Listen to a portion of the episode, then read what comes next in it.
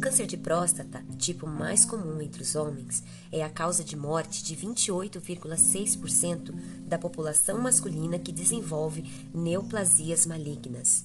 No Brasil, um homem morre a cada 38 minutos devido ao câncer de próstata, segundo os dados mais recentes do Instituto Nacional do Câncer. A única forma de garantir a cura do câncer de próstata é o diagnóstico precoce. Mesmo na ausência de sintomas, homens a partir de 45 anos com fatores de risco ou 50 anos sem estes fatores devem ir ao urologista para fazer os exames necessários. O câncer de próstata, tipo mais comum entre os homens, é a causa de morte de 28